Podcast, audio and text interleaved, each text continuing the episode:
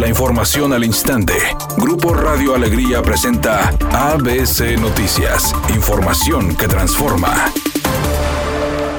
En Nuevo León el delito de trata de personas es el que más ha incrementado su tasa de incidencia en los últimos 12 meses. Ha aumentado en casi un 85% de acuerdo con el reporte del Observatorio de Seguridad y Justicia. Los números revelan que el delito de trata sufrió un incremento del 84.9%. Además se indica que los municipios con la mayor tasa por trata de personas son Iturbide con 24.84, Los Ramones con 19.15, igual a Huises que presenta el 12.77.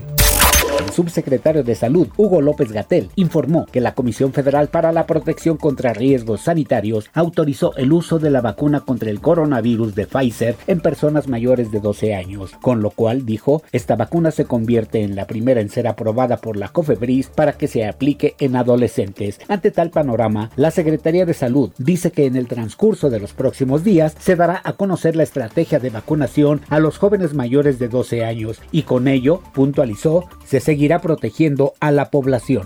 Editorial ABC con Eduardo Garza. Los puesteros cada vez más se apoderan de las calles de Monterrey, Colegio Civil, 5 de mayo, 15 de mayo, Juan Méndez, Juárez, Garibaldi, Juan Ignacio Ramón. Son solo referencia de cómo los puesteros impunemente se quedan con las banquetas y zonas de vialidad sin que nadie les diga nada. La actual administración de Monterrey le va a heredar el problema al futuro alcalde, Luis Donaldo Colosio. Tevi Valenzuela, expareja de Leazar Gómez, reveló que ya recibió los 400 20 mil pesos que le pagó el actor por reparación de daño después de que él la agrediera físicamente. Sin embargo, no planea quedarse con el dinero y lo donará a organizaciones que apoyan a las mujeres que se encuentran en situación de violencia. Recordemos que en noviembre del año pasado, Eleazar Gómez fue detenido por enfrentar cargos de violencia, pues de acuerdo a Tefi Valenzuela, el actor intentó estrangularla.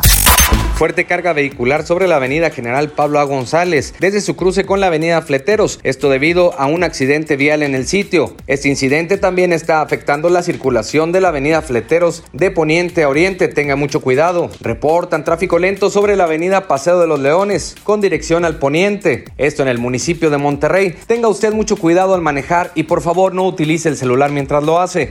Temperatura en Monterrey 31 grados centígrados. ABC Noticias, información que transforma.